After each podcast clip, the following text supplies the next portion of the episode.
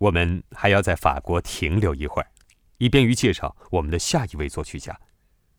十九世纪中叶，法国有许多最优秀的新作品被创作出来。如果说德利布是芭蕾音乐之王的话，那么乔治比才就正在尝试着统治歌剧世界。尽管众所周知，他未能在他活着的时候完成这一宏愿。比才最著名的作品是《卡门》，讲述了一个发生在西班牙的故事。比才是法国人。但是这并不妨碍他运用他的音乐变换出西班牙风格的声音和斗牛的气氛。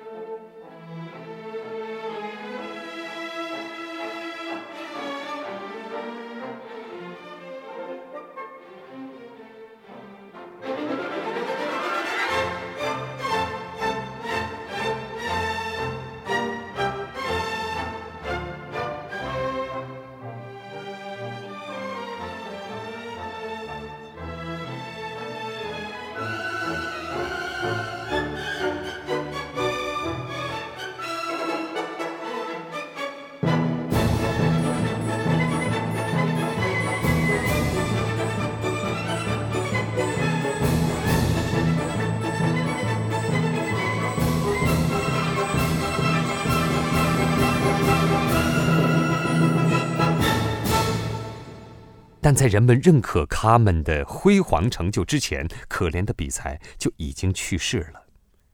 那时候，巴黎的歌剧观众已经习惯于各种具有极大差异的场景。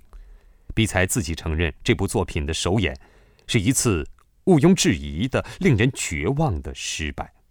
他仅仅活了三十六岁，只要他能够有幸再活三年。